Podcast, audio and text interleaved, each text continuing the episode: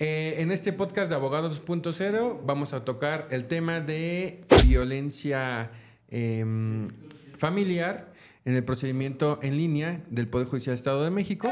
Que, bueno, es un procedimiento especial, el cual se lleva en el juzgado especializado en esta materia. Eh, bueno, el procedimiento en general sirve para em, evitar ya la situación de violencia recurrente en los núcleos familiares y que eh, este procedimiento, pues entre otros eh, temas, eh, sirve para fijar medidas de precautorias de, em, de prevención de la violencia familiar y erradicación de esta situación. Eh, en ese sentido, pues hay varios, eh, varios temas que, podemos tocar aquí de, referente a la violencia familiar, en el cual pues eh, hemos ya llevado varios procedimientos aquí en, la oficina y que podemos puntualmente indicarles cuáles son esas medidas de prevención de la violencia familiar y cómo se puede iniciar este procedimiento. Nos acompaña la licenciada Jacqueline, ella es colaboradora de nosotros de la oficina en la cual eh, ella nos ha colaborado en varias situaciones referente a estos temas y que podemos eh, comentar con ella este, este tema ampliamente. Eh, licenciada Jacqueline, hemos ya llevado varios procedimientos. Ahorita tenemos, no solo es el tema con, con, las mujeres, sino también con los hombres, ¿no? Mayores y, y en general la violencia familiar no está enfocada a un género, sino a, adultos mayores, a niños, niñas, a, mujeres. Y no solo es violencia física, sino también es violencia económica, violencia patrimonial, violencia eh, sexual y, bueno, demás, ¿no? Bueno, en este caso, el del adulto mayor que estamos llevando es eh, violencia patrimonial, ¿no? Porque eh, le están tratando de quitar sus eh, pertenencias y así también de quitarle sus ingresos, ¿no? Sí, así es. Por ejemplo, este es un asunto de un adulto mayor que sufre violencia por parte de su propio, sus propios hijos y su pareja, bueno, su expareja en este caso, que ejercen violencia sobre él y aunado a ello, pues ellos le quitan sus ingresos. Entonces, no solo es violencia física ni psicológica, sino también patrimonial y económica. Así es, e, en ese sentido, eh, pues el Señor nos refirió que quería que le ayudáramos porque ya le estaban quitando las rentas que recibía de algunos locales comerciales que él, bueno, esos bienes inmuebles que tenía o que tiene, pues le pertenecen, ¿no? Y él nos refería que pues la señora con la que tuvo a sus hijos eh, ya la seguía eh, violentando de manera reiterada y yendo a amedrentar a su casa, eh, yendo a amedrentar a sus arrendatarios y que pues no le dieran ya la renta al señor y eh, bueno, esta situación eh, lo manifestamos en el juzgado familiar en línea. Eh, nos dijeron que bueno, esta situación se tenía que erradicar. La señora se le notificó de este tema a la generadora de violencia, porque como ya lo repetimos, no tan solo las mujeres reciben violencia, también los hombres. Hay veces que hay hombres este, que no son eh, mayores, pero que también reciben violencia psicológica o patrimonial en este sentido, que es menos recurrente, pero sí, sí sucede. Y bueno, esta situación eh, eh, la pudimos erradicar con este procedimiento de violencia familiar, la cual estos señores dejaron de hacer esa conducta de violencia familiar y se erradicó este tema. Así las cosas, pues tenemos que son tres tipos de medidas de protección, las cuales... Sí, así como lo establece el artículo 2.355 del Código de Procedimientos Civiles del Estado de México, en este se establecen los, las medidas de protección. Eh, para las personas, que son, pues, entre algunas, se ordena el desalojo del generador de violencia, si es que éste vive en el domicilio, se les proporciona una orden de restricción y asimismo se giran oficios a la Secretaría de Seguridad Ciudadana para que les designen una patrulla que esté pues al pendiente de ellos. Entre estas medidas, por ejemplo, esa patrulla que debe de estar asignada a la persona que sufre la violencia, tiene la obligación de pasar un periodo aproximado de seis días a estar verificando que las personas no se acerquen a, la persona violentada, que no vayan a su domicilio, y no solo las personas que le generan la violencia, sino los que están de acuerdo con él también. ¿Vale? Entonces, la obligación de los policías es acudir al domicilio, entrevistarse con la persona que es violentada y hacerle una serie de preguntas para saber si se encuentra bien o si, se si sigue siendo amenazado igual pues ya este, hasta que el juez estime prudente, retire esa orden y bueno, las policías ya solo estarán eh, pues al servicio en caso de que les llamen que están generándole violencia o que necesiten el auxilio. Sí, así es. Eh, las medidas se dividen en, en, varias, varias situaciones, varias circunstancias, las cuales son medidas de urgencia. Las medidas de urgencia son eh, pues nada más eh, cuando el generador vive en el mismo lugar eh, de, la familia, se le retira del mismo lugar familiar. También hay otra medida que, por ejemplo, si amenazó a la, a la, persona que recibe la, violencia, la amenazó con un cuchillo, con un arma de fuego, pues ordena el retiro de este, de este tipo de arma de, de la persona que, o más bien del, núcleo familiar. Y eh, esta situación son medidas de protección de emergencia. También así como lo, que refiere la licenciada, que eh, pues que la policía eh, esté patrullando de manera reiterada el mismo domicilio, donde radica con la, la, víctima de violencia o las víctimas, porque pueden ser varias, y que esta persona sea retirada de, del domicilio, obviamente. Esta es una de las medidas de protección de manera de urgencia. Hay medidas de protección de carácter civil, que son, por ejemplo, la pensión alimenticia, eh, que el señor no oculte los bienes eh, de eh, la sociedad conyugal, que el señor no violente, o más bien la persona que genera violencia no violente más a las personas referente a su patrimonio, que les devuelva sus documentos o en su defecto que se inventaría todos los bienes habidos en la sociedad conyugal. Esas son las medidas de protección de carácter civil y bueno, esto se establece con el procedimiento de violencia y eh, la ventaja es que, bueno, se fijan de manera eh, inmediata. ¿no? Cuando estamos solicitando esta situación. Así es, por ejemplo, cuando nosotros ingresamos el escrito inicial de demanda por violencia familiar, nosotros por lo general lo ingresamos en línea, que como lo hemos repetido es mucho más rápido, ¿no? Entonces, en cuanto nosotros lo ingresamos, ellos nos admiten la demanda y nos ordenan todas estas, todas estas series de medidas provisionales, así como también ordenan que se le notifique al generador de violencia que pues está, eh, que está vigente un procedimiento por violencia en contra de él. Si él vive en el domicilio, el mismo día que se le notifica, pues se ordena el desalojo de este, ¿no? Es decir, te notifico, acabo de notificarte y en este momento te pido que te retires del domicilio con tus cosas más básicas, con lo que tengas, les dan un periodo de 5 minutos, 10 minutos para que ingresen acompañados de un policía y recojan únicamente sus cosas, artículos personales primordiales, ¿vale? No, no tienen como mayor oportunidad en ese momento de recoger más cosas o de, de hacer cualquier otra situación. Así es.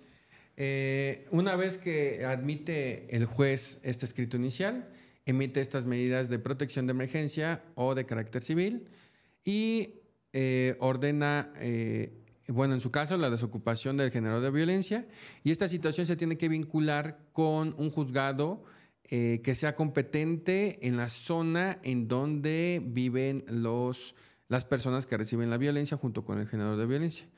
Y en ese sentido, el notificador se constituye en el, en el domicilio junto con policías y pues la parte solicitante. Entonces, eh, una vez que ingresamos la demanda, se envía una orden al juzgado, una orden de colaboración y en esta se estipula que obviamente tienen que notificar eh, este procedimiento al generador de violencia y que tienen que hacer todas las... Eh, pues todos los requisitos necesarios para llevar a cabo esta notificación, que los propios notificadores están obligados a darle trámite a los oficios como por ejemplo el que es a la seguridad ciudadana para que vaya el acompañamiento necesario para hacer la desocupación del inmueble del generador de violencia.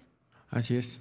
En ese, en ese sentido, pues se procede a hacer la diligencia de desocupación del generador de violencia, el cual ahorita les vamos a poner aquí un ejemplo en pantalla. Eh, en el cual, pues obviamente ahí se ve cómo estamos esperando a que salga el generador de violencia y saque sus pertenencias que, eh, bueno, son de, carácter personal y que no puede sacar más pertenencias. Eh, se le da nada más un término de cinco minutos para que saque sus pertenencias, de no salirse, el, policía municipal o, o, federal, o estatal que nos colabore, pues se procede a que ingrese por él y lo saque de manera forzosa del inmueble. En ese orden de ideas, pues eh, ya el señor está notificado y eh, está sabido de que puede eh, contestar la demanda de por violencia familiar o señor o señora. Y bueno, ya él tendrá que hacer lo que su derecho convenga conforme al procedimiento de violencia familiar. En ese entendido, eh, pues tiene nueve días para contestar la demanda. Cinco. Cinco días para contestar la demanda en línea y lo tiene que hacer en línea porque pues, el procedimiento se lleva en, este, en esta vía. Y posteriormente, eh, pues se fija la situación en el, em, en el juzgado eh, especializado en, la, en violencia familiar y se estipula la audiencia inicial. En ese sentido, la audiencia inicial pues es para la admisión de las pruebas, em, las pruebas que hayamos emitido en el escrito inicial. Y las que haya ofrecido la parte demandada. Una vez que nos admiten pruebas, igual el juez pues va a, a, ordenar pruebas de oficio, que por lo general son en materia de psicología, para determinar quién es el generador de violencia y pues obviamente quién es la víctima, ¿vale?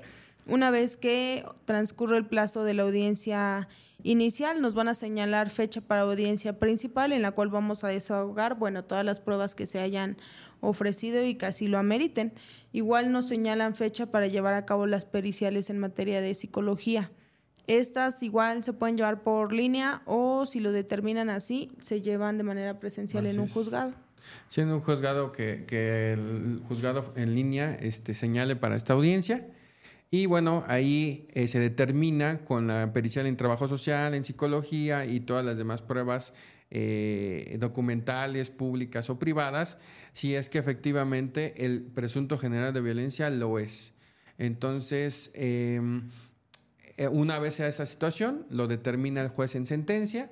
La sentencia puede ser que el señor vaya, eh, bueno, o el generador de violencia y quien, quienes reciben la violencia, puede ser determinante que a lo mejor ambas partes generan violencia, tanto quien recibe la violencia como quien es el generador de violencia, o hay veces que nada más es el eh, generador de violencia quien es violento. en ese sentido, eh, pues como sea el, tema, el juez estimará medidas pertinentes para que se salvaguarde la situación de la paz en, la, en, la, en el núcleo familiar. Si es necesario, el generador de violencia pues ya no podrá regresar a la casa, pero hay veces en, que esta situación en las que sí, pero con condiciones, ¿no es sí. Por ejemplo, la sentencia obviamente lo que busca es transmitir paz, ¿no? Se va a emitir con esa finalidad y puede ordenar que si el generador de violencia con terapia psicológica en determinado momento puede regresar al domicilio, pues así va a ser. Si lo creen que si cree el juzgado o el juez que lo más conveniente es que él permanezca fuera del domicilio, pues así lo va a ordenar igual. Pero sí es muy común que en la sentencia ordene terapia psicológica para ambas partes, ¿no? No solo para el generador, sino para quien sufrió violencia. Y bueno, eh, de ser que el generador de violencia persista con esas conductas, pues deja medidas de protección vigentes también.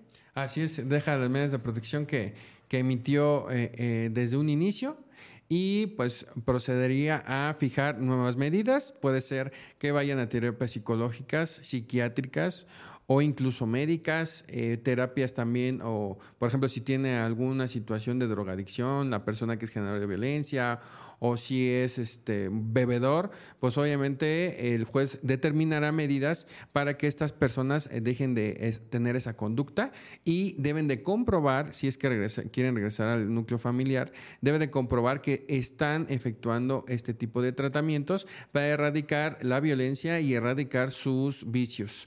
En ese sentido, el juez emite la sentencia y una vez emitida la sentencia, pues tienen que cumplir cada una de las partes lo que el juez haya dictaminado para salvaguardar eh, la eh, paz en, el núcleo familiar.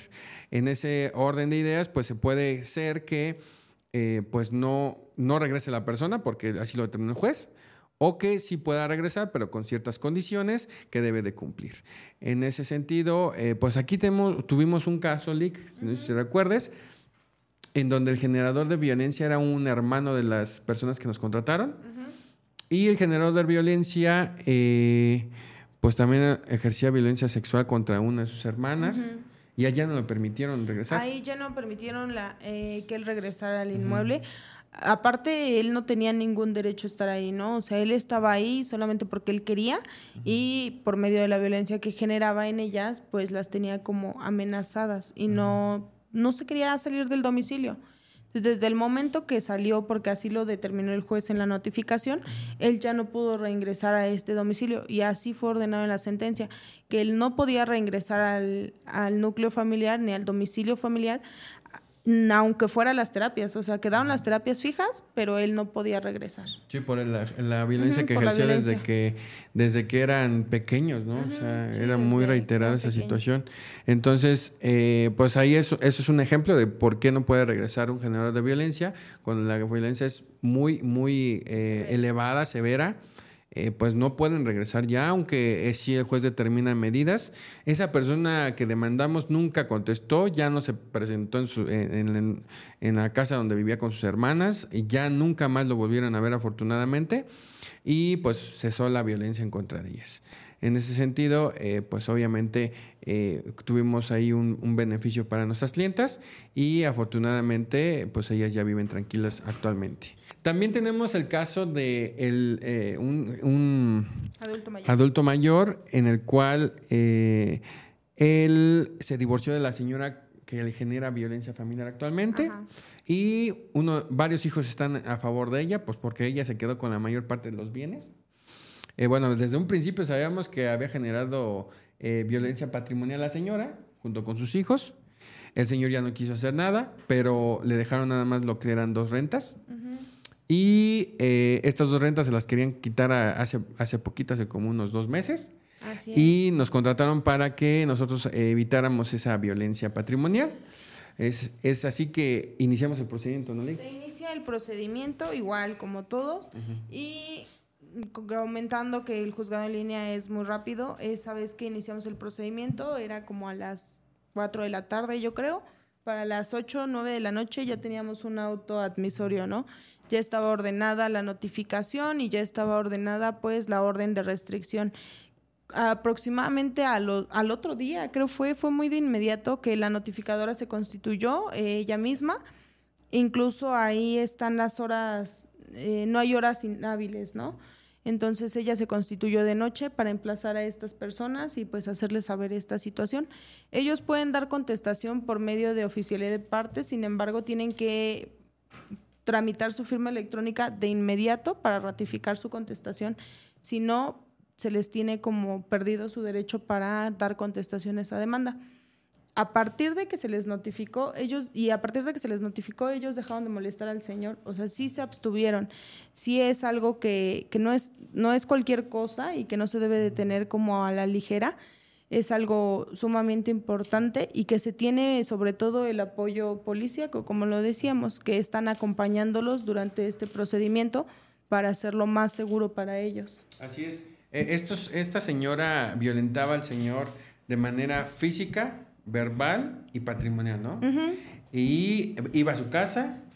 Ella ni siquiera vivía ya ahí, entonces ella entraba por porque sí, y como pudiera, ingresaban al domicilio y en dos ocasiones lo golpearon. Entonces se interpone esta, esta demanda y les, les aperciben que no se le pueden acercar a él y mucho menos ingresar de esa manera a un domicilio donde no, donde no habitan.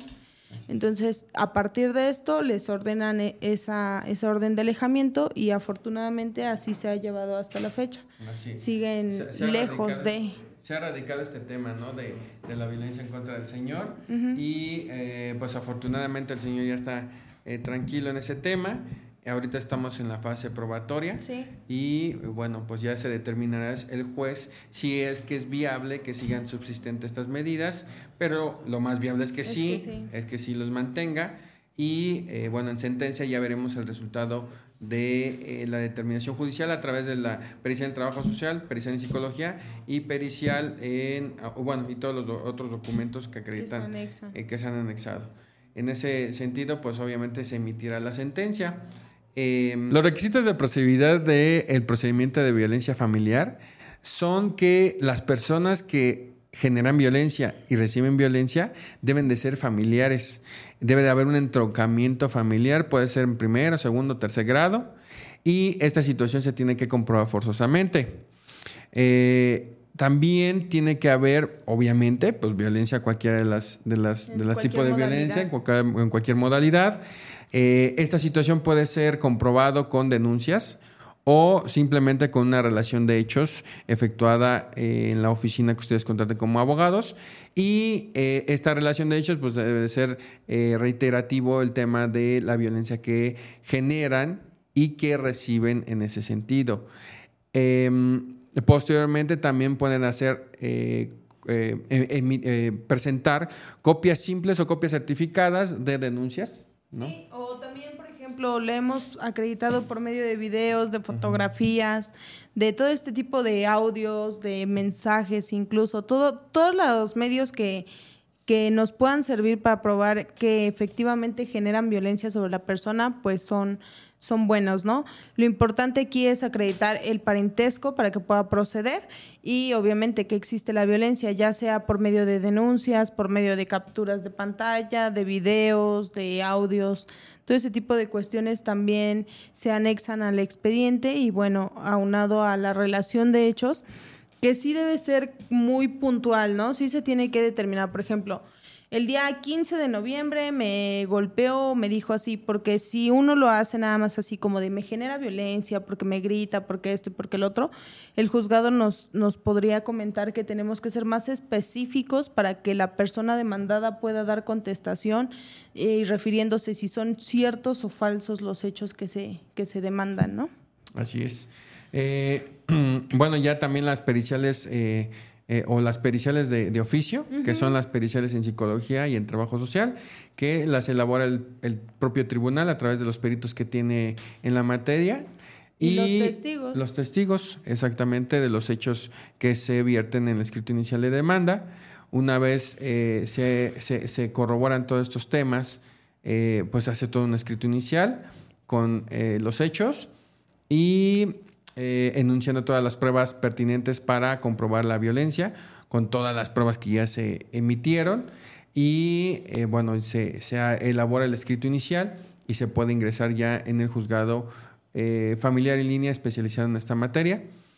Y una vez sea este tema, bueno, también cabe aclarar que no quien recibe la violencia puede denunciarlo también puede ser una persona ajena. Eh, eh, es un procedimiento especial que pueden eh, demandar una persona ajena al tema, que sepa de que alguien está generando violencia y que, bueno, está en inminente peligro otra persona que, en este caso, pues eh, lo hace por su propio interés. Este es una situación muy eh, de urgencia, eh, de urgencia y, particular en el tema de violencia familiar en el Estado de México y que pues nos deja ahí la oportunidad para poder demandar a generadores de violencia que pues la, la, víctima no quiere denunciar por miedo, ¿no? En ese sentido, pues podemos eh, se puede hacer Sí, este la tema. Puede, la puede iniciar la demanda cualquier otra persona, siempre y cuando se acrediten estos criterios que pues ya, ya habíamos mencionado, que se, la, la violencia sea entre familias, ¿no? Así es. Y sí, puede, puede ser iniciado el trámite por cualquier persona. Cualquier persona. Bueno, pues en ese sentido, pues les, les recordamos que nos sigan en redes sociales, en Facebook, en TikTok, en eh, estamos el podcast en Anchor, en Spotify, en YouTube y pues nos quedamos aquí eh, para próximos podcasts y recuerden seguirnos en redes sociales. Hasta luego.